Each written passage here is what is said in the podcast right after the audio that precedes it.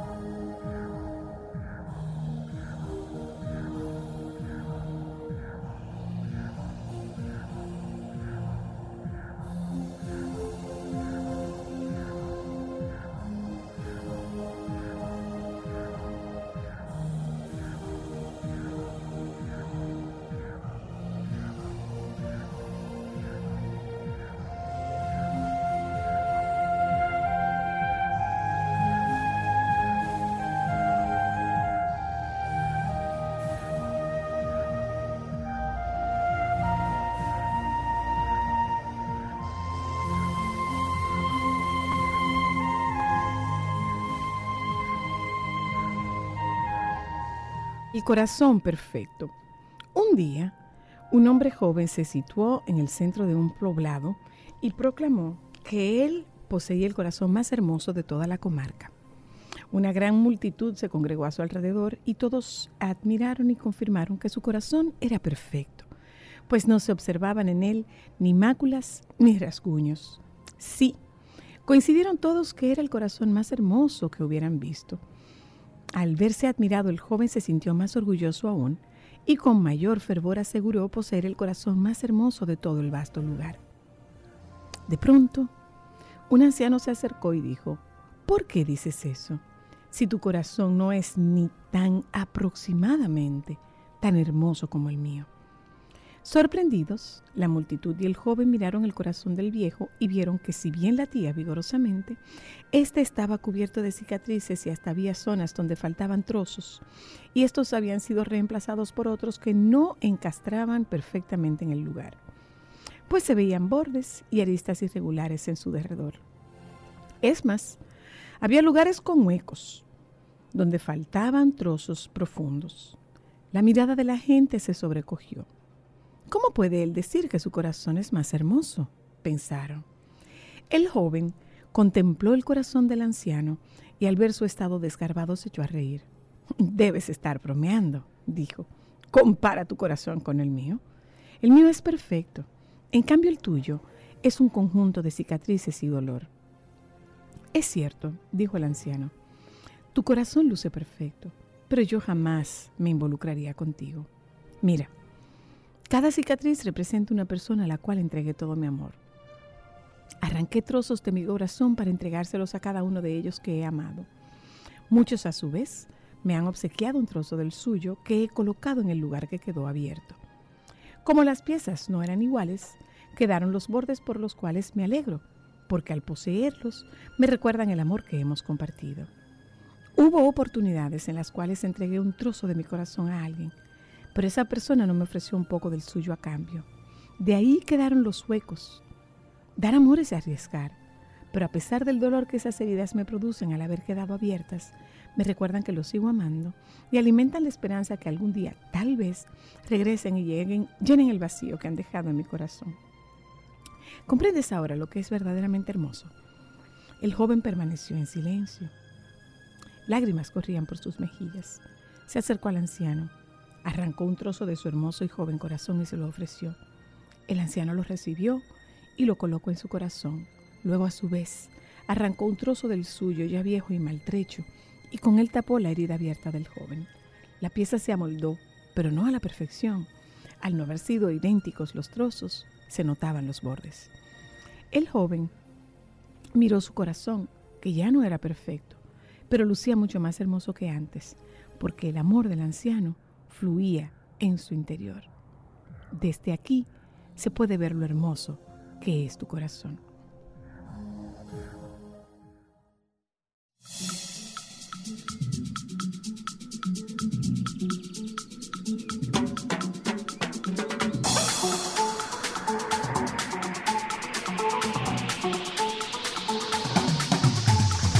8 de marzo, Día Internacional de la Mujer.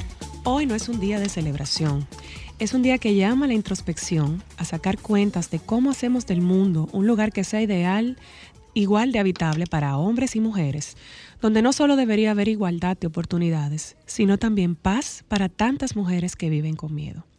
Pero también es un día de reconocer el esfuerzo de grandes mujeres que han pavimentado el camino con su esfuerzo y trabajo sin descanso Qué orgullo ser mujer, donde las voces femeninas hablan con poder y propiedad, que con causas de un cambio y que han llevado adelante a sus familias. Ustedes son fuente de inspiración y de esperanza, de un mañana sin miedo y sin violencia. Las admiramos y respetamos sobremanera.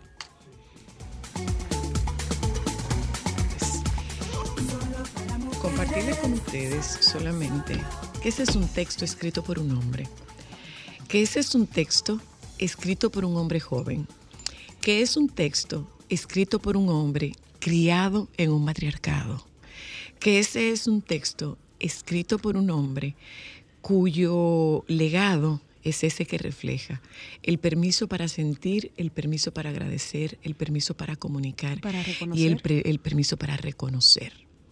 Ese es un texto escrito por uno de mis sobrinos. Hoy, Día Internacional de la Mujer. Eh, bueno, es una fecha que quiero compartir. Yo quiero compartir con ustedes de la siguiente manera. De este lado, no ha habido nunca nada en contra de los hombres. Yo provengo de un matriarcado, pero dentro de ese matriarcado conformado por mi madre, mi abuela, mis tías, eh, maternas, mis tías paternas.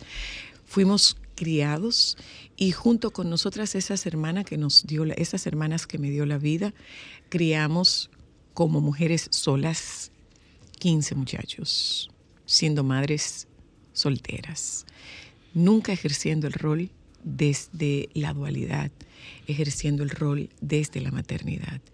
En el día de hoy, más que felicitación, lo que yo quisiera es compartir ese deseo sano, ese deseo consciente, ese deseo legítimo de que las mujeres tengamos mayor acceso a educación, que las mujeres tengamos mayor acceso a los lugares donde se toman decisiones, decisiones que repercuten el bienestar nuestro, que las muchachas jóvenes tengan acceso que las niñas y las muchachas tengan acceso a educación sexual, a educación reproductiva, que tengan acceso a empleos de calidad, que tengan acceso a posiciones políticas en función de sus capacidades, no en función de cuotas, aunque no dejo de reconocer el valor y la importancia de las cuotas. Que tengamos acceso a poder crecer, criar, disfrutar desde nuestro rol de mujeres. Que tengamos acceso a que se nos garantice la vida. Que tengamos acceso a que se nos garanticen nuestros derechos. En el día de hoy, el reconocimiento de solo para mujeres es a todas aquellas mujeres que se nos anticiparon a todas aquellas mujeres que nos antecedieron, a todos aquellos nombres que hicieron posible que en el día de hoy las mujeres tengamos la posibilidad de expresarnos, unas veces de acuerdo, otras veces en desacuerdo, que podamos disentir, todo lo que yo quisiera pedir en el día de hoy es que tengamos seguridad, que tengamos seguridad para andar, que tengamos seguridad para trabajar, que tengamos seguridad para regresar a nuestras casas, que se nos garantice la, seguridad de que nuestros hijos, nuestros maridos, nuestros hermanos puedan regresar con bien a casa. En el día de hoy, mi gran deseo es que se nos reconozca el derecho no simple de ser mujer, porque el ejercicio de la, de la maternidad, el ejercicio de la feminidad no es un hecho simple. Es un hecho que demanda de mucha sensibilidad, capacidad, que demanda de mucha empatía, de mucha fe y de mucho creer en nosotras, en un ambiente que cada día se nos hace más hostil, donde cada día el reconocimiento a lo que nosotras hacemos desde nuestras capacidades, mucho más allá que por ser mujeres, que se nos haga un reconocimiento y que haya verdadera equidad que haya verdadero equilibrio en acceso a puestos de poder, en acceso a empleos mejores, en acceso a salarios equitativos, en acceso, reitero, a que nuestras niñas y nuestras adolescentes puedan tener esa educación sexual que les permita hacer una elección más justa, que les permita hacer una elección más consciente para que ellas puedan tener acceso, reitero, a esa vida que esas niñas merecen, a la vida que merecen las niñas de la República Dominicana. Ese es mi deseo, ese es mi compromiso y lo hacemos cada vez que, que podemos desde esta tribuna que tiene al aire ya casi 21 años, desde este solo para mujeres, una conmemoración y un reclamo de que se nos reconozcan nuestros derechos, los que nos hemos ganado, un reclamo de que tengamos acceso a calidad, a calidad de vida, a calidad de educación, a calidad de empleo, a que podamos estar en los lugares que nos corresponden, en los lugares donde se toman las decisiones. Ese es nuestro deseo. Eso que compartió Cristal con ustedes está escrito por un hombre. Y es un hombre joven, y es un hombre criado por una mujer y es un hombre criado en un matriarcado. El matriarcado no es un sinónimo ni de frustración, ni de amargura, ni de diatribas. El matriarcado es esa, esa entidad donde existe el permiso para sentir, para conectarse con la energía femenina, para conectarse con la solidaridad. Y entender que en la vida lo que somos es caminantes de un mismo camino, que es el camino del bienestar, al que nosotras tenemos derecho y al que nosotras, por ser mujeres, también debemos tener acceso. En el día de hoy, nuestro reconocimiento, reitero, a todas aquellas que se nos adelantaron, a todas aquellas que han ido trillando camino. Y nuestra invitación a que las más jóvenes se decidan a formar parte de este grupo de mujeres que seguimos abriendo un camino para que las mujeres tengamos mayores y mejores oportunidades, que tengamos oportunidades de mayor calidad, no por ser mujeres, pero sí porque nos lo merezcamos, porque el hecho de ser mujeres no nos garantiza. Ahora, el hecho de ser mujeres no debe discriminarnos. Esto es solo para mujeres. Nos vamos un momento a publicidad y ya volvemos. Sol 106.5, la más interactiva. Una emisora RCC Miria.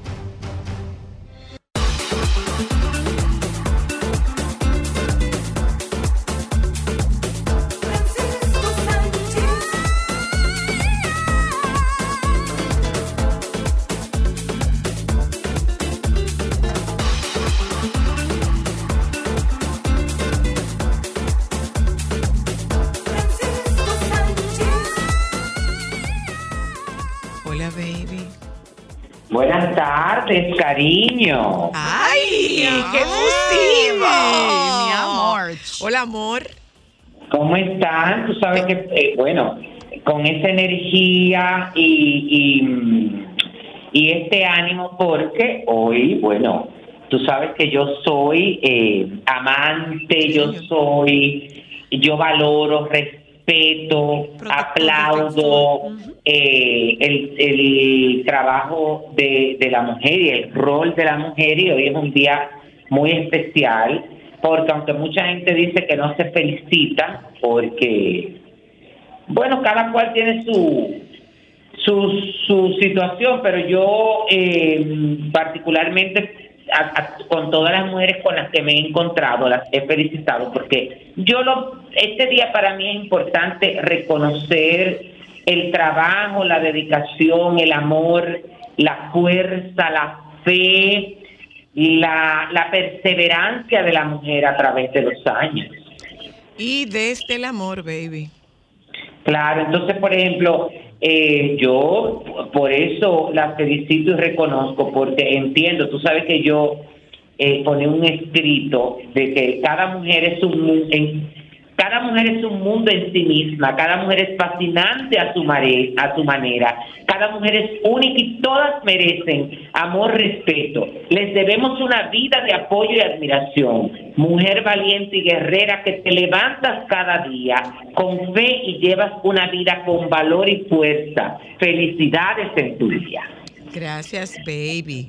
qué hermoso, qué hermoso. La verdad y entonces he visto tantas mujeres hoy como bonitas, que están como contentas, felices, eh, y, y las felicitamos y también felicitamos a todas esas que fueron las eh, las que lucharon en su momento para lograr eh, que la mujer, porque e-, esa cuestión de la igualdad, bueno, eso es entre comillas, porque eso va a ser muy complicado, muy difícil eh, en una sociedad machista, pero yo creo que estas mujeres que lucharon porque la mujer realmente tuviese el espacio que se ha ganado hasta este momento y que siga luchando por tenerlo y por ganar. Hay un tema, baby, y es que eh, las, las mujeres nosotras eh, un día como hoy nos vemos y, y, queremos hacernos ver realmente. Que no se trata de una lucha, no debe ser una lucha en contra de los hombres.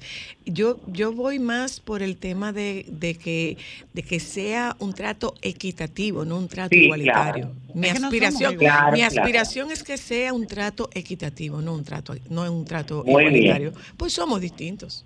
Eso es correcto. Definitivamente, definitivamente, claro que sí. Cuéntanos, baby. Eso, por un lado hay muchas, eh, bueno, hay muchas dedicaciones especiales y actividades hechas con relación a este día. Hay una noticia, mi amor, que la gente que ha quedado putrefacta en el mundo entero. ¿Con qué? Porque hay una orden de eh, apresamiento contra el cantante Luis Miguel en México. ¿Y qué es lo que pasa?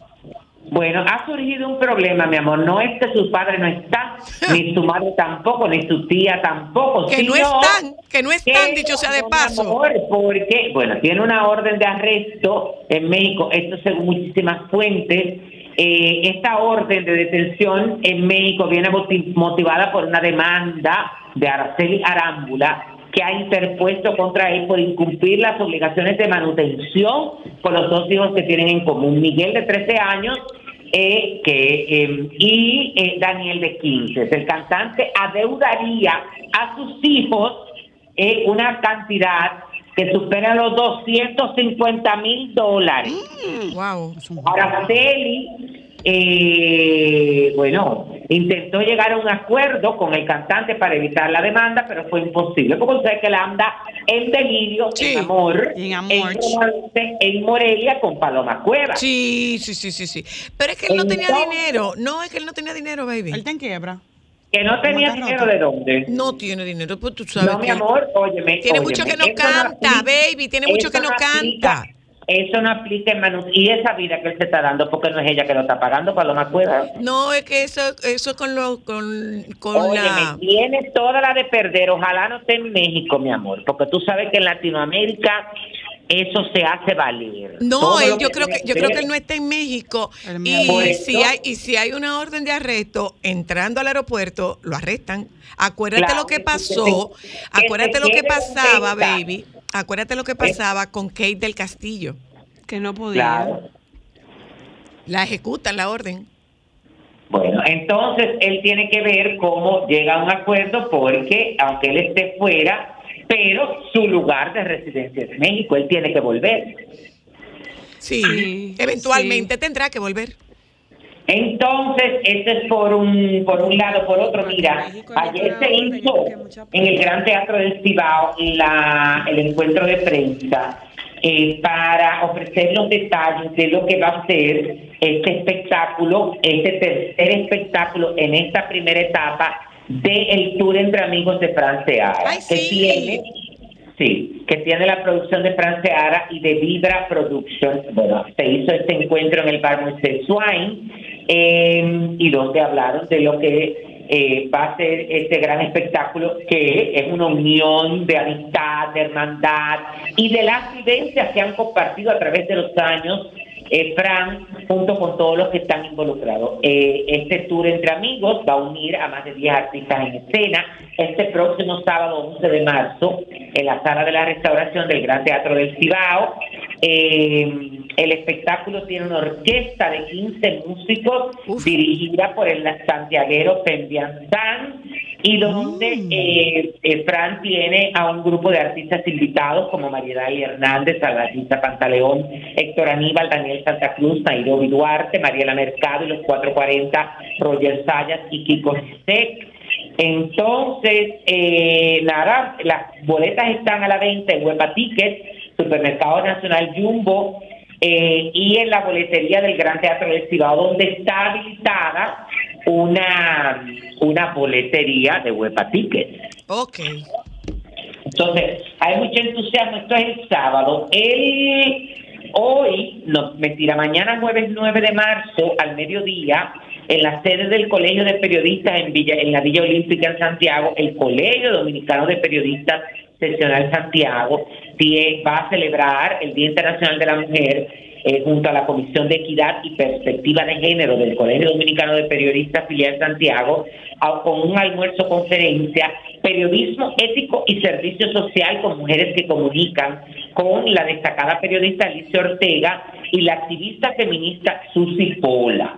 Mm. Eh, también en el Gran Teatro del Cibao, el viernes, hay un concierto espectacular con la Orquesta Sinfónica de eh, la Florida State University que vienen gratuito este concierto. Hay uno, hay un ensayo general a las 10 de la mañana eh, abierto al público, a estudiantes de música, a todo el que quiera venir a esto. Y en la noche hay un concierto de gala. En las boletas, quedan muy pocas boletas, lo pensé antes de decirlo, para que después la gente no diga que yo lo dije y vinieron y no habían boletas. O sea, como la gente que está, también la gente se pasa alguna vez. Aprovecho, para, aprovecho para decirte, baby, aprovecho para decirte que eh, esta noche yo tengo un conversatorio con un grupo de mujeres de la Sociedad Dominicana de Cardiología a propósito del Día Internacional de la Mujer. Ah, pero mira qué bien. Eh, es un evento privado, eh, es, tengo otro evento privado de la misma naturaleza en el Hyatt, en, en, Capcana, el viernes, y otro eh, con una fundación de, de Higüey. Esa sí es una charla abierta. Ajá, ah, bueno, pero eh, eso está muy bien. ¿Y cuándo es la de Higüey? Eh, la de Higüey es el 17. Es el día 17. Eh, pero da, detalle dónde va a ser, cómo uno puede contactar. Estaremos dando detalle la semana que viene porque tenemos que confirmar. Yo estoy representando a Verónica de Boca, nada más. tenemos que confirmar el lugar eh, para decir, invitar a las oyentas de Higüey, porque yo creo que tú amarías un abracito de esa mujer. sí, realmente que abrazan ¿Te gustaría ir? ah, pero puede ir. Tú tienes boda, ¿para dónde tú vas? El otro viernes, viernes 17. Viene 17. Pero bueno, pero bueno. Cuéntanos, baby. Miren, les comenté, yo les dije en estos días que. Ajá. No, sé si recuerdan la coronación de la Miss Mundo que no va a ser, que qué sé yo, que bueno. Ajá. se va a hacer la coronación de esta chica, porque iría al Miss Mundo, pero el Miss Mundo lo pospusieron como yo se los dije. Ya el, el Miss Mundo va a ser en los Emiratos Árabes Unidos en eh, septiembre, perdón, en noviembre, finales de noviembre, principio de diciembre. Entonces, se va a coronar a la dominicana, eh, ahora se va a hacer en abril, y el concurso nacional donde se elegiría a la representante para el próximo año sería en eh, septiembre. Igual pasa que, eh, aunque no sé muchos detalles, pero mucha gente se pregunta que qué va a pasar con mi República Dominicana. ¿El por qué? Porque hasta el momento no se ha hecho el concurso nacional para elegir quién representaría este mismo año a la República Dominicana en diciembre en el concurso de Miss Universo que se va a hacer en El Salvador. Estamos esperando eh, que den la información si se va a hacer concurso o se va a proclamar una candidata. Tengo entendido que la nueva organización, porque esto lo veo a través de las redes sociales, que la gente lo, lo, lo, lo pone como que eh, no sé si vayan a dar permisos para eh, que se pueda proclamar una reina y coronarla, pero también se habla de que hay que tener mucho cuidado con las candidatas que se reciclan. ¿Por qué? Porque a la nueva organización no le gusta no le gustan las candidatas que ya han participado. No son tan eco en ese sentido, no apoyan el reciclaje. Ajá. ¿Cómo Eco-friendly, mi amor. ellos no quieren, ellos no quieren candidatas que hayan competido y que hayan tenido puestos importantes en los concursos del Gran Slam. Dígase en mi mundo, en mi international, en mi Gran International, en etcétera, etcétera, en mi tierra y todo eso. Ok. Miss International y Gran International es lo mismo. No, para nada. Miss International es un concurso y Miss Grand International es otro concurso. Miss International es el concurso que se hace en Japón hace muchos años, que es el concurso de Japón. baby. A propósito de concurso de belleza, y esto de la de la dueña de mis universos diciendo que su candidata era la de República Dominicana, ¿qué ella quiere hacer con eso? Mareo. ¿Qué ella, está intentando con eso? Mareo, mareo. Ah, no, no, no, no. Acuérdate que lo de ella es crear controversia, el concurso no ha funcionado. Mm, mm, mm. Eh, necesita sonar para eso. Ellos tienen que buscar la forma, óyeme, de llamar la atención. Fíjate eh, y de crear opinión, porque la gente no está en mi universo con esta ganadora. Fíjate que se dice, hay una página de estas páginas que, que tienen mucha trascendencia a, nivel de, los concursos de belleza, de esta de, de los misólogos, y que tiene muchísimos seguidores, que ahora, basado en una información que me imagino que será mi universo que se le está facilitando, lo que pasa es que no lo dicen de manera oficial, están empezando de que a sacar cuáles fueron las candidatas más destacadas en las diferentes competencias del mismo uh ¿Pase qué? No, no, no, no, para seguir creando controversia para que el concurso suene. ¿A qué cosa? Y para justificar que esta señora ganó el concurso. Baby, yo creo que ellos tienen como que desbaratarlo y empezar no, con otra mira, ellos tenían en sus manos el poder rescatar el concurso y colocarlo en el mejor sitial del mundo y tenían las dos candidatas para lograrlo, que eran Venezuela y República, y República Dominicana. En, buen en, buen dominicano se guayaron. La Claro, entonces, porque yo te voy a decir una cosa, yo tengo, mira, si yo tengo un concurso algún día y lo manejo un concurso, óyeme, tú puedes estar por segura que la puntuación del 50% la tiene el jurado, pero el otro 50% la tengo yo porque yo soy el que sé lo que me conviene y el que va a cargar con esa reina. Tienes que, tienes que asegurar tu inversión. Y sobre todo hay que tener en cuenta. Porque tenemos claro, eso es un negocio. O sea, sí, pero hay que tener en cuenta que la Miss Universo de ahora, la ex Miss USA, viene de lío en lío, porque ella cuando ganó Miss USA y todos los problemas que ella tuvo, y mira dónde está. Pero a esa muchacha vi, leí yo que le tuvieron que, que ella tuvo que borrar unas fotos de su Instagram. Es que ella viene de lío en lío. Tuvo que borrar unas fotos de su Instagram. Estoy totalmente de acuerdo. Esa selección, y ella no ha sido como que la gran cosa tampoco. No ha sido ni la gran ni, la, ni la chiquita. Es que, óyeme, ni siquiera tiene una historia de vida interesante, porque tú sabes que ellos querían sacarle mucho partido por la cuestión de que ella era diseñadora, que su mujer era reciclada, pero el primer error fue haber hecho aquel traje de carnaval para el concurso. Bueno. Bueno. Mira, ah, señores, ¿vieron qué éxito este concierto de Mil Quesada? Donde en Puerto Rico. sus 45 años de trayectoria musical en el Coca-Cola Music Hall en San Juan, Puerto Rico, esta noche del sábado 4 de marzo, un, con un impresionante sold out, una hazaña. eh, por supuesto, interpretó todos sus éxitos, pero Mili está muy bien, Sí, mi amor. está muy bien, está muy bonita, está bonita, bonita, bonita. Me gustó mucho el estilismo que le hicieron. ¿eh? Sí, sí. está muy bonita, Sí, la verdad. haciendo sí. tremendo Entonces, trabajo, la verdad. Claro, estuvo muy bien, le entregaron un reconocimiento eh, por su sold out eh, con la figura de la botella de Coca-Cola, porque ese es el Coca-Cola Music Hall, tú ves, hay que seguir promocionando la marca. Entonces, eh, te- tendrá su concierto en República Dominicana en el mes de junio, este mismo espectáculo, eh, y también va a recorrer algunas ciudades de los Estados Unidos, Centro y Sudamérica. Ya se mandaron a hacer su vestido para el soberano. Estoy en eso. Pero yo no sé si me van a invitar porque eso se supone que ya debía estar. Esas invitaciones debían estar circulando, ¿no? ¿Cómo fue?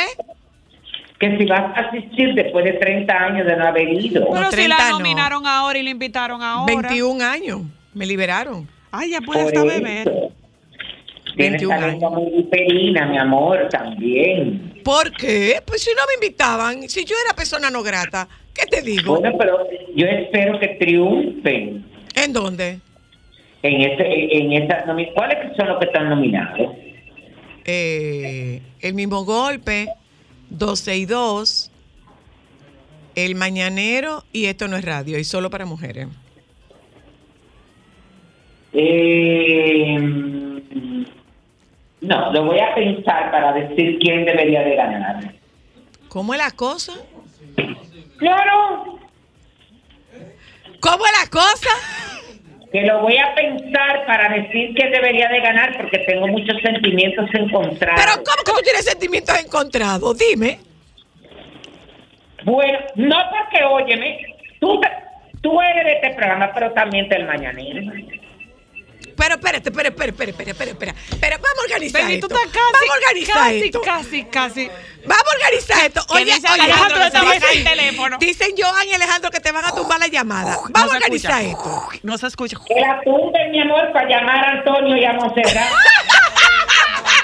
Entonces, entonces, ¿tú sabes por dónde que te tiene que ir o no? eh, ah, pero es que todos son de Radio Cadena Comercial, mija. ¿Cómo fue? Que la, el 90% son de Radio Cadena Comercial. Exacto. Entonces, ¿por dónde se tiene que ir? Bueno, que tiene que ganar uno de Radio Cadena Comercial. Ok, está bien. Te lo voy a dejar así. No, no, no, no, no. Bueno, tú sabes, eh, no te lleves de mí. No, no, no, no, no, no. Fluye, fluye, fluye. Y por eso, damas y Mareo, caballeros, mareo. por eso es que él prepara tantas Eso, mises. mira, mira, yo, yo creo, baby, yo creo que, y lo dije, lo dije en su momento, eh, esto no es un reconocimiento a mí, porque una vez en un, en una premiación, yo no sé si te acuerdas de la premiación La Cotorra que se hacía en Santiago. Ay, claro. Se hizo, eh, eh, me hicieron un, me entregaron un premio eh, junto con, junto a don Radamés Gómez Pepín. Y en su discurso de agradecimiento decía don Rada, como le llaman sus alumnos, sus pupilos, decía don Rada que él soñaba con una sociedad, estamos hablando que te- de eso tiene que ser 25 años, probablemente, y que él soñaba con una sociedad en la que no fuese necesario reconocer a la gente por hacer su trabajo. Entonces, eh, no es un tema de demagogia, no es un tema de, de falsa humildad. La verdad es que para mí el que se nomine solo para mujeres es un reconocimiento a todos ustedes. Y cuando digo todos ustedes me refiero a nuestros colaboradores, me refiero a nuestros facilitadores, a ti, a Cristal, a Ámbar. Ah, técnico. sí, para que no me incluya a mí dentro de que colaboradores ni facilitadores, que yo tengo todos los años de este programa guayando la yuca. Para Pues que ya a mí me agrupen en, colaboradores. Pero ¿eh? yo no te puse en colaboradores, No, pero me asqueroseaste en el post, no me etiquetaste. no te... ¡Ay! Señor, Pero tú no nos estás diciendo que vamos a ganar. Tú no me dices que mi vamos a amor. ganar. Y si hay una Estamos iguales ya. Claro, oh Señor, Señor Jesús. Mire, verdad. Oyenta, todo lo que yo le puedo decir a ustedes, que nuestro gran proyecto, ¿ustedes saben cuál era? Mudarse justo. Vivir, vivir juntos. En Jarabacoa. No, en Creo Salcedo. que no. En Salcedo era que íbamos a vivir ¿No juntos. eres Jarabacoa? No, siempre fue en Salcedo, en una casa de esas que tienen galería que le da la vuelta a la casa completa. Dos viejitos bien gruñones, dirían Pero espérate, era la época en la que FIFA era la peluquera de los dos. Entonces, sí, nosotros no dividiríamos y pondríamos citas para juntarnos. Sí, sí, sí, sí, sí. Éramos como las celebridades de FIFA, entre Zoila y Bomber Agoico y yo. Entonces viviríamos nosotros dos y haríamos citas para juntarnos en la casa que, que Ay, compartiríamos. sí. Los dos. Ah, ok. Que compartiríamos. Nos vemos el- Él en una ala y yo en la otra. Nos vemos el martes a las 3. Exacto. vamos a y no- hablar. pero después de ahí de no nos vamos a ver más. ¿eh? Después de ahí no nos íbamos a ver más. Y si íbamos a citar a FIFA, la, el- la cita con. Francisco es para tal hora y la de Zoila es para tal hora. Nunca íbamos sí. Entonces, Pero tú sabes que hay pero que eso se fue a pique. Se fue a pique, ya no vamos a vivir juntos. ¿Y por qué? No, sé, me sacó los pies. hacer- podemos hacerlo, pero en un lugar con una mejor temperatura. porque arroz de la dado- Tiene que ser como en constancia. Me he dado cuenta que la temperatura influye mucho ahora en mi mal humor. Imagínate tú Los que de buen humor tú eres insoportable. Imagínate de mal humor. Bueno, entonces tiene que ser en constancia. O en Valle Nuevo para allá. El arroz de la culet vamos a vivir. Ahí mismo, mi amor, que el frío no nos va a dejar ni hablar. Y van a sembrar algo, baby, por casualidad, para ¿Ustedes pasar se el tiempo. imaginan aquí entre nos? Tiene que aprender a ¿Ustedes coser. se imaginan un reality, un reality entre Francisco y yo? Ay, me encantaría una granja. Y ustedes hacen un reality mercadillo los entre fines de semana. Francisco y yo. Ay, sí. Déjame decirte que Juan Carlos Albero se está dejando de ganar ese dinerito. Pues búscate otro productor porque no tiene mareado, hija. No está funcionando eso. Baby, ¿qué fue lo que tú comiste? Eh, La yo no- manzana le pasó algo más. Y eso, óyeme, que no, mi hija, que tengo muchos días que no como manzana. Yo no sé qué fue. La falta de manzana es perjudicial para la salud. No, Ley no, no, no. Tú 4223. sabes que uno tiene sus días. Y ojo, óyeme, que hoy yo estoy, después de las 11 de la mañana, cuidando lo que digo. Ay. Porque suerte. me Yo no, creo que me pasé desde las 9 de la mañana hasta las 11 metiendo la pata. Metí siete veces la pata. Pues yo creo- tú sabes qué, baby, tú sabes qué, baby. No todo lo que se piensa se dice. Mira, ¿tú sabes qué? Eh, ustedes tendrían que ver los mopeds, los dos viejitos en, Esos en- son en el balcón, claro nosotros sí, dos. Mira, baby, yo creo que yo lo voy a dejar hasta aquí. Yo creo que tú vas a despedir. No vayas a No, para nada, podemos seguir. No, que ya llegan los invitados. Ven acá, los muchachitos lo- lo- lo- le Lo dieron sus títulos a y los lo muchachitos. bautizaron. Ay, espérate. ¿A quién? A los niñitos. A lo Markel y Harry. a, a Lilibet. ¿Qué le dieron? Una ceremonia privada. Ay, sí, mi amor. Les quitó la casa, pero los invitó a la. Pero ya tú sabes que los títulos de ellos, mi amor, lo que lo, y, lo que tienen de propiedad, esos dos títulos que le, die- de- de- le, le dio, son dos piedras. Bueno, pero le dio el título. Pero le hicieron No, eso en el bautizo, oye, nadie ellos vino. No, no, eh, o no invitaron a nadie al bautizo. Ellos invitaron y nadie y- invitaron a cuatro personalidades del gabinete De- no, del gabinete no, de, de la del familia cuer- real. de la familia, real, pero no fueron. No fueron. Pero, pero no hay, tú sabes que no está confirmado que ellos vayan a la coronación. Le quitó la casa, Sí, pero lo invitó. pero Lo lo- invitó pero lo ya, pero ellos no han dicho. No, no, no, No, no, lo que pasa es que ir a la coronación supone exponerse porque Claro. ellos han perdido mucha popularidad.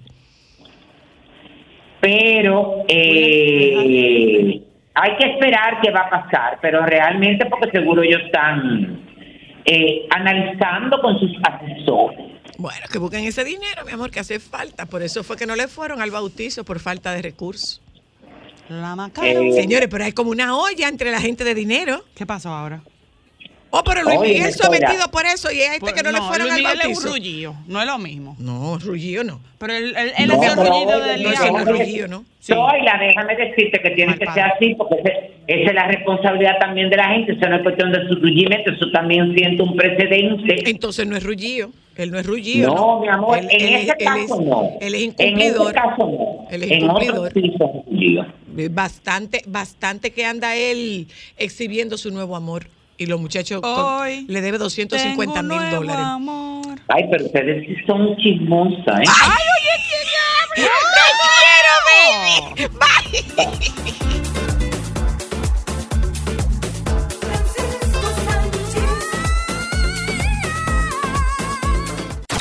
Momentos solo para mujeres.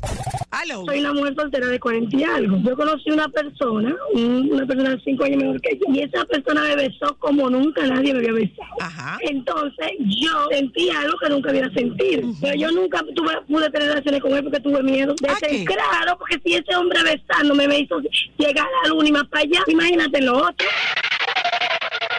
Ah, Ok, no, espérate un momento, espérate un momento, ¿Qué te manda espérate un momento, espérate un momento. No hay acto más íntimo que el de un beso. Beso, señores. ¿Sí o no, Ana? Ay, Soina, no me hable de eso. No.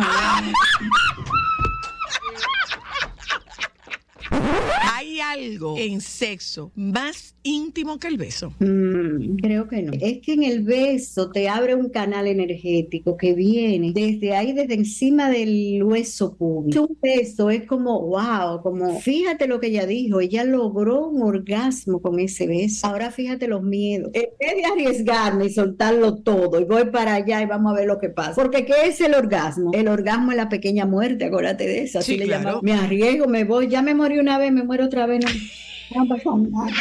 Me importa a mí que la mar se seque. Oye, la otra. Mira lo que está pasando aquí. Momentos solo para mujeres. ¿Quieres escuchar a Sol desde tu móvil? Descarga ahora la nueva app de Sol. Búscala en tu Google Play o App Store. Sol 106.5. También en tu dispositivo móvil. Somos la más interactiva. Déjame cambiar tus días y llenarlos de alegría. Solo para mujeres.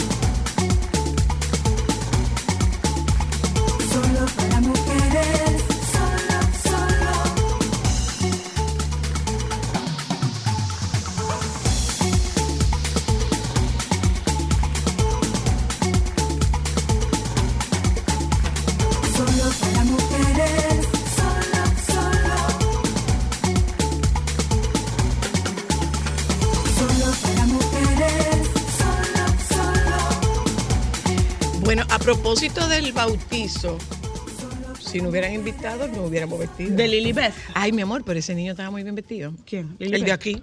Ay, mi amor, el de aquí es Ah, real, mi amor. muy bien vestido. Claro, muy mi bien amor. vestido, muy bien. Eh, Mi faldillita va más Aquí bonito. está Sureli, mi amor. ¿Quién La Sureli? real. La real. Auténtica y la verdadera. auténtica y verdadera. Claro la sí. auténtica y verdadera. Eh, eh, Sureli es la mente maestra, el cerebro creativo, la ejecutora. Yo diría que es una de, la- de las Una- personas una- que todavía nos ayuda a preservar la tradición en la ropa de los niños.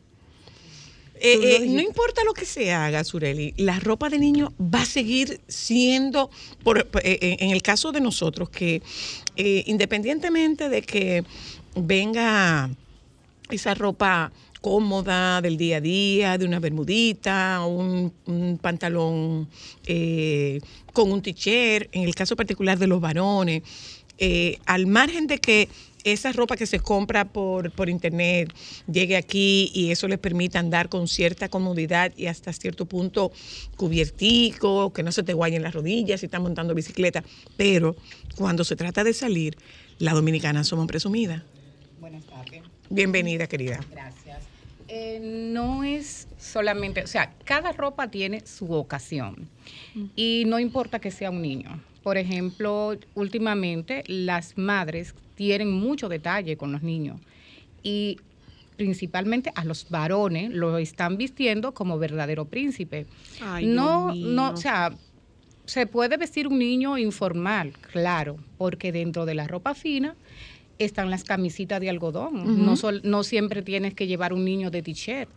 Y los niños siempre van a estar bien vestidos, porque eso viene de toda la vida. O sea, que vienen los faldellines de los príncipes, que tenemos faldellines. Yo he visto faldellines de, de cientos de años, o sea, belleza. Sí, es una tradición. Que una de las cosas que a mí me gusta restaurar, que yo le decía a Ámbar, Ámbar, es un faldellín lo que va, o sea, esto es, y mandamos fotos y vieron que quedó todo espectacular. Y mientras más encaje, no importa niño y niña. Entonces, Porque eso los faldellines son unisex. los faldellines son niño y niña, es el Eh, traje. están hablando como que ustedes están suponiendo que todo el mundo sabe lo que es un faldellín. ¿Qué es un faldellín? Bueno, el faldellín es el traje tradicional de bautizo de niño, de familia. O sea, eso es... Es como una, como una joya de la corona, es heredada, Exacta, regularmente es es una el herencia. faldellín. Entonces, eh, principalmente las abuelas son las que se preocupan porque en cada familia tenga eh, el faldellín de familia. Que sea como una pieza de que sea tradición una para su pieza de tradición para todas sus generaciones. O sea, que nace un bebé. Con eso se bautizó tu papá, con eso se bautizó tu abuelo, con eso te bautizaste tú, mismo. se van a bautizar tus hijos. Es lo mismo que el Moisés, que, el, que la cuna. Por ejemplo, las mantas. Que las mantas. Quien tiene tradición, tiene tradición de todas esas cosas. O sea, quien sabe de eso, sabe de todo. O sea, que todas esas son cosas que se usan para toda la vida. Llega un nuevo bebé, se, se- se saca, vamos a restaurarlo, vamos a ponerlo bonito. Mira, vamos a cambiar esta pieza. Y es como lo más lindo que tiene todo esto. En ese sentido, Sureli, porque es una conversación que tú y yo siempre hemos tenido. Y como mamá de, de varón, te puedo decir que ropa bonita para niña tú encuentras muy fácil. Que una niña se ve elegante con ropa, por ejemplo, que se hacen en patrones a gran escala. Pero para los varones a veces no es tan fácil encontrar una ropa bonita y fina. Pero en el caso de nosotros, cuando es nos- personalizado, Más que sí, una cuando ropa es bonita y fina es una ropa diversa, porque un Sí, varón lo que se pone es un pantalón y una camisa. Pero la diversidad de tela para hembra no es igual para los varones. Por ejemplo, Bien. una tienda de, por departamento En mi caso, no sí. es tan fácil. en mi caso, en el caso tuyo que es personalizado En mi siempre. caso, sí. Yo ayer, por ejemplo, recibí una clienta que le mandó a hacer 20 camisas a sus niños, dos niños. O sea, le cambió el closet completo. O sea, una Claro. persona y sencillamente escogió con mi catálogo de lino todas las camisas de lino para una todas las pregunta, actividades. Sureli. ¿Por qué es tan cara la ropa de niño? Bueno, eh, por ejemplo, eh, hay una diferencia. La ropa de niño que traen de España, o sea, eso lo traen hecho ya es una cosa. Por ejemplo, la manufactura dominicana es muy cara. Los materiales que yo tengo son muy costosos. no O sea, aparecen aquí. eh, aparecen algunas cosas, pero yo prácticamente lo traigo todo. Y, por ejemplo, yo recibo clientes. El domingo yo recibí una señora de Puerto Rico que me llamó y me dice, mira, vengo en el ferry, quiero visitar tu tienda, mi hija se ha quedado loca con tu tienda.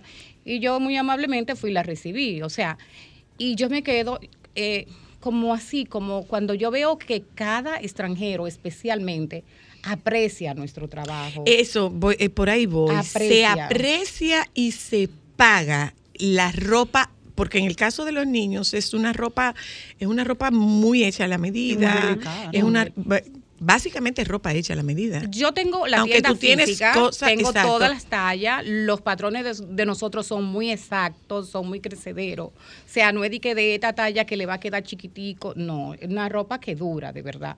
Entonces, eh, en el caso de los extranjeros, aprecian nuestra ropa. O sea, o sea, yo veo. Hay, hay, hay, una, hay un giro hacia, hacia esa ropa ahora. Ahora sí. Porque, Ahora, por ejemplo, fuera de aquí es muy difícil conseguir esa ropa. Y si tú la consigues, por ejemplo, en Estados Unidos, y si tú la consigues, es a un precio muy alto. es muy alto. Yo, por ejemplo, eh, como residente de los Estados Unidos, he trata- eh, quiero poner una tienda en los Estados Unidos, pero no me conviene, o sea, no puedo, porque si yo no estoy, no hay taller, no hay producción. Ok. No, es imposible. Pero tú producirías desde aquí. Desde aquí. Entonces he tratado de buscar con personas del gobierno, no sé, co- como una ayuda de que me den un empujón, cómo sacar mi ropa de- del país. Porque todo el mundo me dice, mira, esto es una locura. Esto es... Sí. y- es especializada la, la, el diseño y la costura, la- el diseño y la confección de ropa infantil. Es, espe- es especializado, claro. O sea, Otra tú tienes, que, tú pregunta tienes que eso. tener, eh, eh, eh, no todo cuando el es mundo hecha, puede hacer ropa cuando es hecha la medida, tú tienes que tener eh, eh, operarios especializados en ropa infantil. Lo que- no, bueno, no exactamente. Nosotros hacemos el operario. Ok. Hay operarias formas. que son muy buenas. Pero, por ejemplo, yo ahora recibí un muchachito de 19 años. Y él no sabe tanto, pero yo lo estoy preparando para que él sea. ¿Cómo se entalla un niño? ¿Se entallan los niños? Se entallan los niños. Claro que se entallan. ¿Cómo se niños. entallan? Bueno, nosotros, por ejemplo, trabajamos a la medida. Y cuando trabajamos a la medida, le trabajamos a la medida, tomándole su medida y lo entallamos, tomándoles prueba y, por ejemplo, sacando de un lado de un patrón y todo. Entonces, sí se entallan. Se entallan. O sea, cuando un niño va, por ejemplo, una camisa que una persona compre hecha no es lo mismo que entallar a un niño a la medida, porque algunas veces las madres van y dicen, yo quiero a la medida. Cuando tú ves un señor vestido con un traje a la medida, tú sabes que ese señor está vistiendo a la medida. Sí, sí. ¿Cuál es la diferencia entre un patrón normal y un enta- eh, el entalle Porque diferente? el entalle es diferente, porque cuando tú estás pidiendo una ropa a la medida para tu hijo, tú sabes que donde el niño esté, lo van a mirar. ¿Qué es lo más costoso de la ropa de niño? Bueno, lo más costoso de la ropa de niño puede ser un vestido de comunión, pero no tan costoso, porque, por ejemplo, un vestido de comunión puede ir desde 15 mil pesos en adelante. ¿What? Sí, hasta más. Bueno, ámbar, pantalón negro y camisa, mi amor. No, pero no, no, no, chacabana para ello. Entonces, eh, los faldellines son costosos.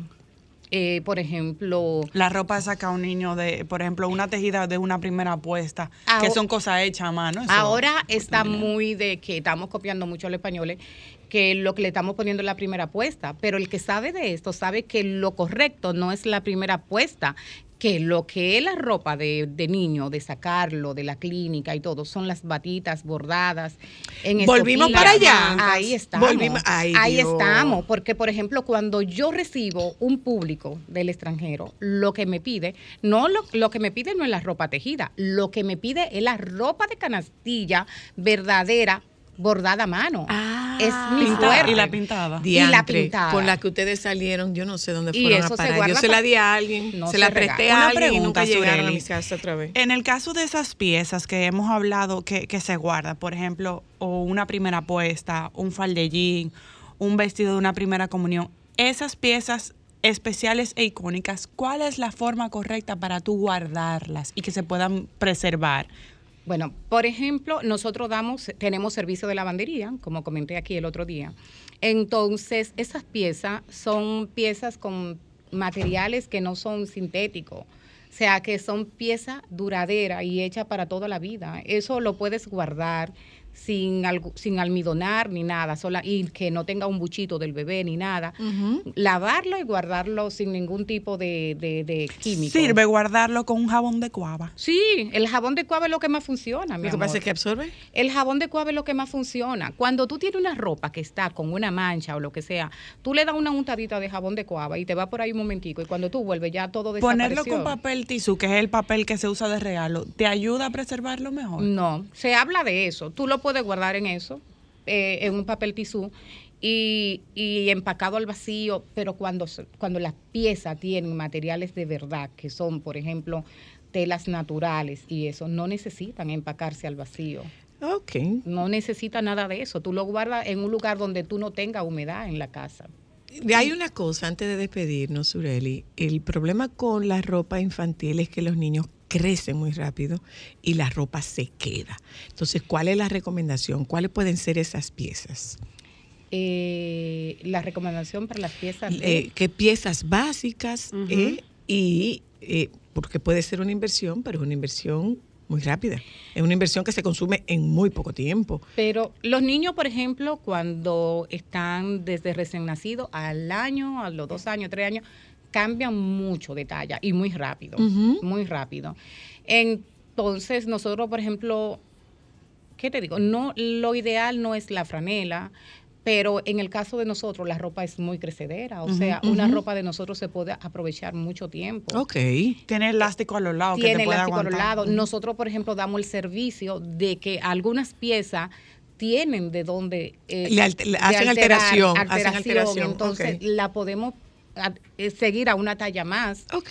Y ese tipo, por ejemplo, de cosas. o ¿Y sea qué que- cosas básicas debe tener un niño en ese guardarropa? Un niño y una niña. Bueno, un niño y una niña. Hay unos niños y una niña con Eh, una agenda social que tú dices, social. pero No, ven ahora los niños todos tienen muchas agendas. Lo que a mí no me parece bonito es que, por ejemplo, ahora la mayoría de las muchachas, como una muy moderna, no quieren repetirle a los niños. Yo, Mm. yo vendo ropa de niños y yo digo, o sea, yo pudiera decirle, sí, no repitan, pero ¿por qué no repetir?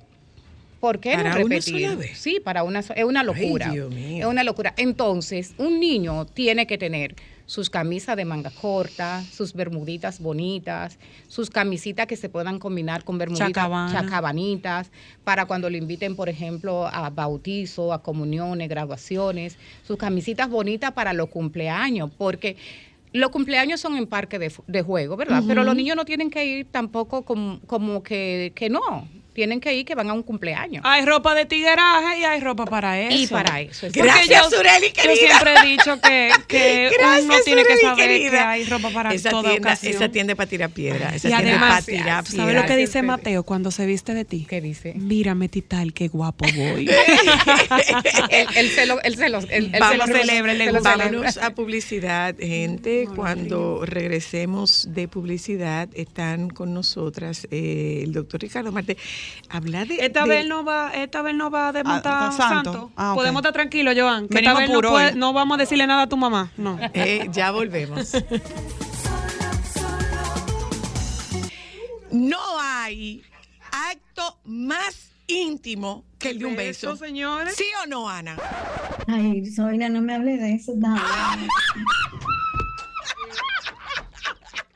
¿Hay algo en sexo más íntimo que el beso? Mm, creo que no. Es que en el beso te abre un canal energético que viene desde ahí, desde encima del hueso público. Un beso es como, wow, como, fíjate lo que ella dijo, ella logró un orgasmo con ese beso. Ahora fíjate los miedos. En vez de arriesgarme y soltarlo todo y voy para allá y vamos a ver lo que pasa. Porque ¿qué es el orgasmo? El orgasmo es la pequeña muerte, acuérdate de eso. Así Sí, le claro. llamamos. Me arriesgo, me voy, ya me morí una vez, me muero otra vez.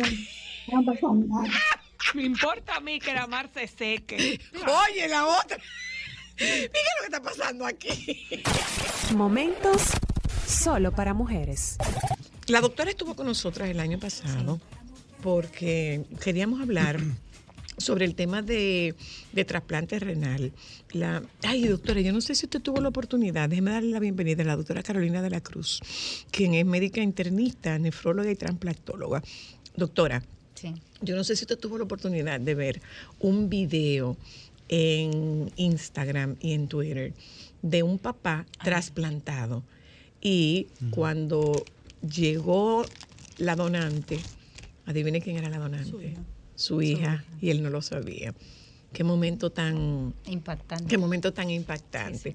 Qué momento tan impactante. ¿Cómo vamos? Del año pasado a este año, doctora, hemos mejorado. Hemos eh, mejorado. hemos mejorado. Las expectativas son más alentadoras en cuanto a disponibilidad del trasplante. Realmente el trasplante eh, ha mejorado y el impacto de la mejora tiene mucho que ver con los cambios de la cobertura integral de la aseguradora con el trasplante renal. Con un monto mayor a partir del año pasado Ah. se inició esto, pues esto ahora antes no tenía cobertura la preparación para el trasplante, él solamente tenía cobertura lo que era la cirugía y algunos detalles después del trasplante. Pero ¿La ahora- cirugía bilateral o, o la de uno de los dos? La de uno de los dos. La del donante tampoco estaba cubierta. Wow. Sin embargo, ahora sí la cobertura es más completa desde la preparación, desde el día uno de la consulta hasta todo el proceso de su, de su trasplante de riñón. O sea ¿Cómo inicia la mejorado. consulta y cómo, cómo es el diagnóstico, doctora? ¿Por, ¿Por dónde hay que pasar antes de? Realmente eh, la visita nuestra, ¿verdad? Aquí al- a su programa. Feliz Día de las Mujeres Emprendedoras y Gracias, Trabajadoras. gracias, doctora. Eh, es porque mañana se celebra el Día Mundial del Riñón. El Día Mundial del Riñón, desde el 2006, en conjunto con la Organización Mundial de la Salud y de la Sociedad Latinoamericana de Nefrología, se instaura este día, eh, segundo jueves del mes de marzo, para hacer un llamado de la sociedad a recordar la salud renal y de los pacientes que ya tienen la enfermedad renal, recordar que tienen posibilidad de mejorar a través de un trasplante, de cómo cuidar sus riñones a estas personas La paro ahí mismito, doctora. ¿Cómo se cuidan los riñones? Muy importante. Porque uno nada más se Pues mire, acuerda por cuando uno se, lo se siente mal y le duele. La En gente nuestra- cuida los riñones cuando tiene los dolores. En nuestra familia, de- de- en cada uno de los miembros de, de esta familia, que es una familia muy larga, Sí. por lo menos, en cada hijo, por lo menos, hay uno con problemas de riñón. En cada, Gracias, de nosotros, Señor, no, en cada uno de nuestros tíos hay un primo o un hijo de ellos, un primo mío, con un problema de riñón. Podríamos decir que de cada 10 personas hay una persona con problema de riñón. Esto es impactante, la estadística. ¿Cómo, cómo es que Eh, se este cuida el llamado riñón? es importante porque 850 millones a nivel del mundo padecen de enfermedades. Es un ¿Cómo es que se, cómo es que es se un cuida, número doctora? impactante. ¿Cómo es que se cuida? Entonces, realmente vida saludable, dieta saludable, hidratarse correctamente, no automedicarse. O sea, a la gente le gusta tomar antiinflamatorios sin una necesidad. No es bueno automedicarse. Cumplir con la medicación si la persona tiene diabetes o hipertensión arterial. Visitar al nefrólogo una vez al año. ¿A partir de qué edad, doctora? Lo ideal es que las personas que tienen diabetes e hipertensión deben de ir una vez al año al nefrólogo. Hay una Va- edad van para- al cardiólogo, hay van una al edad para un endocrinólogo, debut. pero no van al nefrólogo. ¿Hay una edad para un debut, doctora? ¿O Sí, no hay una edad? Sí no hay. puede haber, pero casi siempre es porque algo interfiere. Ok. La herencia tiene mucho que ver en desarrollar hipertensión o diabetes. La dieta que llevamos puede facilitar, el doctor no me deja mentir, facilitar a producir algún trastorno metabólico y desarrollar diabetes y a largo plazo enfermedad renal. Y las enfermedades que son de origen eh, genético, una poliquistosis renal antes de los 35 años, eh, las enfermedades raras como la enfermedad de Fabry o la enfermedad de Alport. Casi siempre la gente sabe, ah, mi, mi familiar tuvo esto, bueno, pues debo de ir al nefrólogo. Pero realmente ahora la gente toma muchos medicamentos para mejorar el peso, quemadores de grasa, ejercicios excesivos, uso de creatina muscular importante para aumentar la masa muscular. Todo eso afecta a los Y riñones. todo eso tiene un efecto directo sobre la función. renal. Entrando en ese tema, Wow. porque ahora usted sabe que nosotros vivimos en la época de las redes sociales, que son los doctores más baratos, más maravillosos y que más caos causan en el cuerpo de sus Google seguidores. Doctor Google. hey. Sí, no, no, doctor Google es otro tema. otro. Nosotros pudiéramos hacer, doctora, un programa de, de doctor Google. Hablemos un poco de las dietas cetogénicas sin supervisión y de este estilo de vida keto. Y crónica. ¿Qué consecuencia tiene esto sobre los riñones, doctora? Realmente, eh, antes de iniciar cualquier cambio nutricional, lo ideal es hacerse una evaluación. Y eso incluye una evaluación por un profesional, pero también una valoración por un nefrólogo. Y tan simple como es un examen de orina, nosotros podíamos diagnosticar, que es una de las analíticas más sencillas y más económicas, si hay o no un problema de riñón. Las dietas tienen un impacto directo sobre la función renal. Si es muy cargada la dieta con proteínas, yo estoy sometiendo a mayor trabajo mi riñón. El detalle está que la gente antes de hacer estos cambios dietéticos no tiene una evaluación más completa, no hay una evidencia clara si hay un antecedente familiar de enfermedad renal. Entonces, es importante la evaluación. O sea, no es que, bueno, esto está de moda y ahora lo voy a usar. Porque Y lo hago yo porque a ya, eso está Y escrito. realmente eh, la persona o los pacientes nosotros lo vemos de una manera individual. Lo que le va bien a Juan no, No le va bien a necesariamente Cristal, le por va bien a ejemplo. Sí, así mismo. Ahora, eh, doctora, la integración, eh, eh, eh, o, o más bien, ¿cómo se integra? Porque me imagino que esto debe ser un tema multidisciplinario. ¿Y cómo se integra este equipo? Y aprovecho el, el hecho de que esté usted aquí como transplantóloga. eh, y volvemos sobre el mismo tema que creo que lo tratamos el año pasado, Sí. es el que respecta a la historia de que le sacaron un riñón.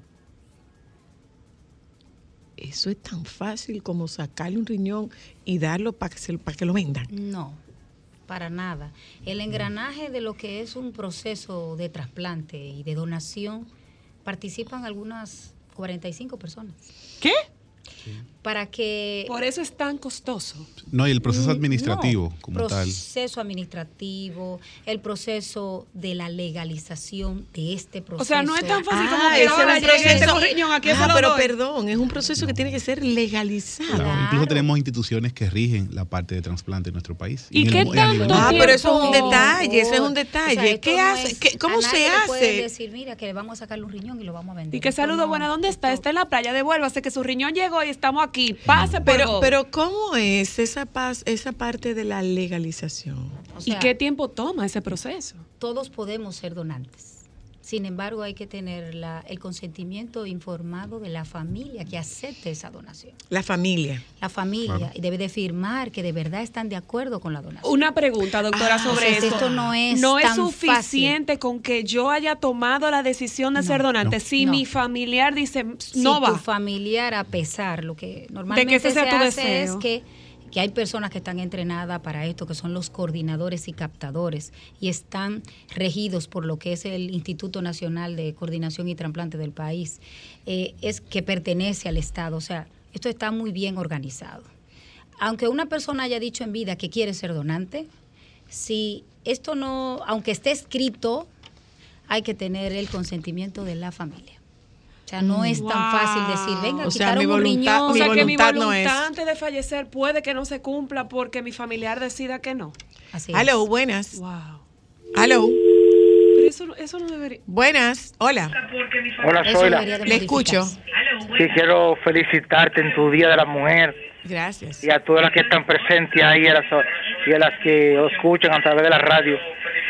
Gracias, amable. muchas bendiciones. Muy amable, muchas gracias. Amén. Muchas Qué gracias. complicado está eso. Porque si yo, y discúlpenme, o sea, si yo quisiera donar, porque a donde yo voy no los necesito, ni lo voy a volver a usar, que le den vida a otra gente. Sí. O sea, si yo hago un testamento y digo quieren que done y mi mamá dice no, yo no estoy de acuerdo, ese deseo se fue a pique. No va. Ahora, se una llama negativa cosa- familiar. Una Por eso cosa. estamos llamados todos a, a educar y a orientar, a que se puede dar vida después de morir. De La verdad morir. que es De que- hermoso, de que podemos ser donantes Yo que, por y ayudar a ejemplo- alguien, ocho personas que lo necesitan. ¿Cómo se ejemplo. prepara? Usted hablaba de la alimentación. ¿Cómo se prepara una persona para recibir un trasplante y para para hacer una donación de órganos? Sí. De un riñón en este caso. Las evaluaciones que hacemos en la consulta de preparación, porque por ejemplo va un paciente que tiene enfermedad renal secundaria a una hipertensión o a diabetes y vemos que esté en condiciones eh, generales estables. Si está en diálisis, que esté bien dializado, que nutricionalmente esté estable, que no tenga anemia, que solamente tenga un problema que sea la enfermedad renal Ok. lo evalúan un sinnúmero de médicos, es un proceso donde hay una consulta de psicología para saber que el estado mental, la adherencia al tratamiento, porque hacemos un trabajo importante, eh, alguien de su familia le dona un riñón por amor y se pierde el seguimiento porque no toma la medicación o se pierde el injerto. Entonces, valoramos el estado mental del paciente, lo evalúa un cardiólogo de trasplante, un ginecólogo en el caso de las mujeres para el receptor y tanto también para, también para el donante, un urólogo, un cirujano de trasplante, Por ahí el un gastro, o sea, hay 45. un sinnúmero de personas como un filtro por donde pasa este paciente. Como le pregunté, para como le pregunté, un doctora, si hay una edad para el debut, hay una edad en la que usted diga no vale la pena. Bueno, e- esto de la edad es relativo y está dentro de las de las Ay, de las regulaciones para recibir un, un trasplante. No es lo mismo una persona activa de 82 años. En el país se han hecho trasplantes a personas de 81, de Sí. 80, de 79, sí. Que le apuesto que siguen vida. dándolo todo por ahí felices de la vida. Entonces, esto es por eso relativo. Igual para la donación. En nuestro país hasta los 69, 71, hace poco una tía le donó a un sobrino con 72 años. ¿Y hay tía. un mínimo de edad, doctora, para, para ser eh, candidato para donar? La ley dice que 18 años. Ay, Dios. Mayor de 18 años que está en su pleno juicio puede donar. Eh, sin embargo, para los médicos que trabajamos trasplante, preferimos que la persona que va a donar haya pasado más de los 35 o 40 años. Ok. Porque esto nos da una seguridad para el donante. No de vestimos a un santo para vestir a otro santo. O sea, tenemos que asegurar que la donación sea Ay, sana, doctora, mire, yo le voy a hacer una sea- pregunta que puede ser la pregunta más absurda que No, usted no le hay hayan ninguna, hecho en no algún momento de la vida. absurda. Yo te Pues si que nada más que necesitamos uno, ¿para qué tenemos dos? Porque ahí está lo que es a favor de la donación, que es un acto de amor. ¿Tú ves? Es esto. Ah, pues mi teoría no está tan mala. Se puede vivir con un solo riñón. Yo siempre he dicho que hay- personas De hecho, hay personas que nacen con un solo riñón, claro. Hay Entonces, personas que nacen con un solo realmente riñón. eh, es que es, es un acto de amor. Va, for- pero va más forzado. Y dentro de esa pregunta dentro de la valoración absurda, doctora, justamente, porque obviamente hay muchas personas que pudiera darle miedo, decir, pero si yo dono, ¿me va a pasar algo? ¿Cómo voy a funcionar? Bueno, Una- si tú donas no te va a pasar nada si tú has comido adecuadamente. Una y si has comido adecuadamente es porque comiste salami genova de Sosúa. Mm, qué rico. Ese que tiene un auténtico sabor. A ti, ¿a qué te sabe el genova de Sosúa?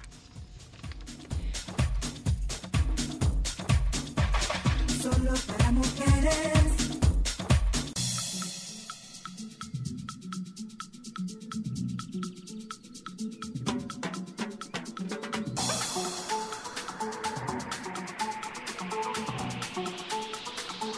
Vuelvo con mi pregunta, doctora. Sí. Tenemos dos riñones, Sí. pero esa persona que que quiere donar, que le empiecen a llenar la cabeza, tú te vas a quedar sin tu riñón. ¿Y qué tú vas a hacer con un riñón menos? Tú te vas a enfermar con un riñón menos.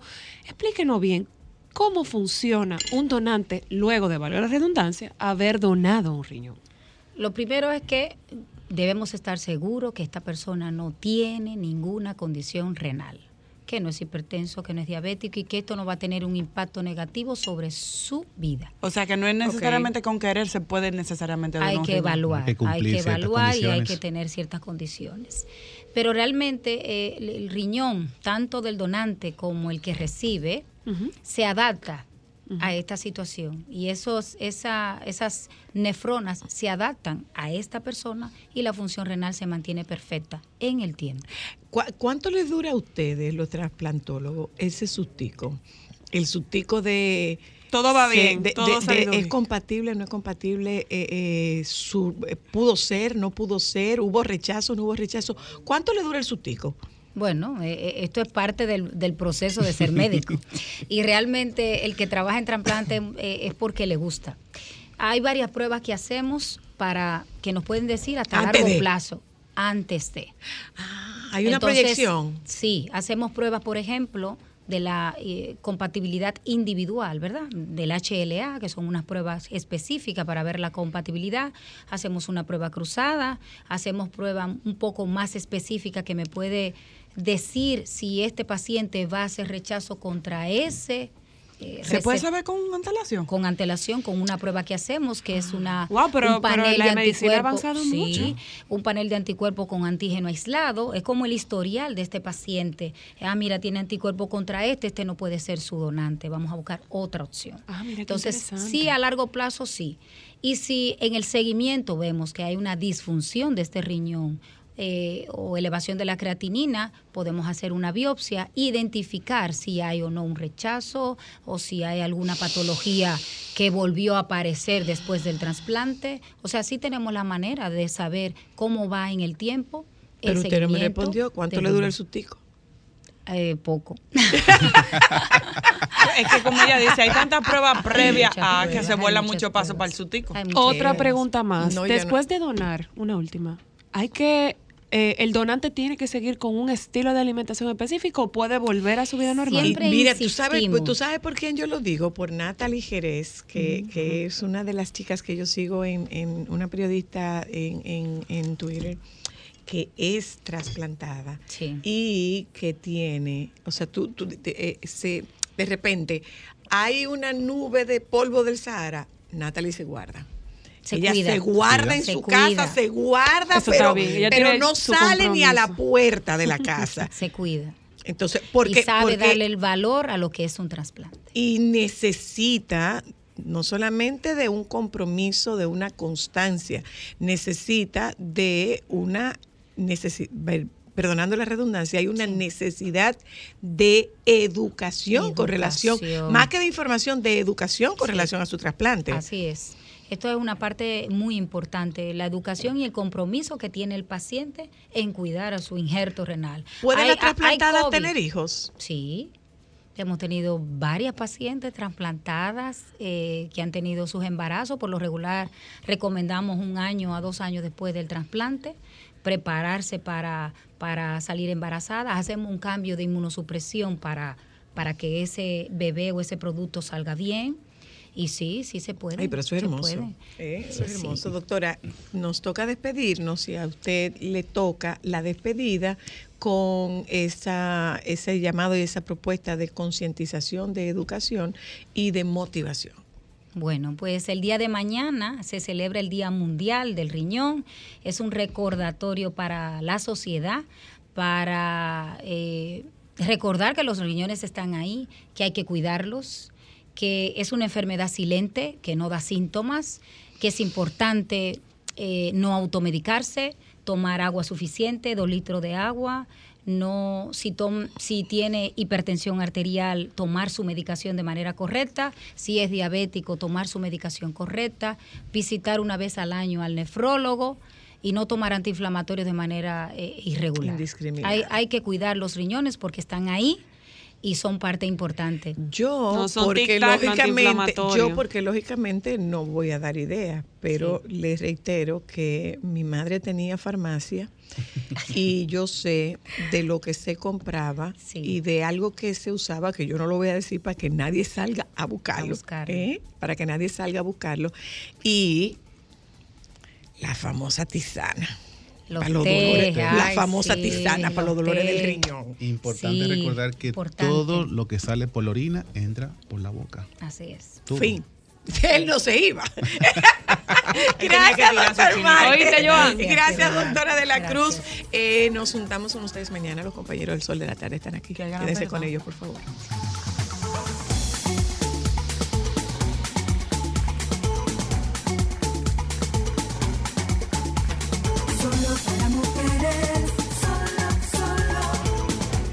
Sol 106.5, la más interactiva. Una emisora RCC Miria.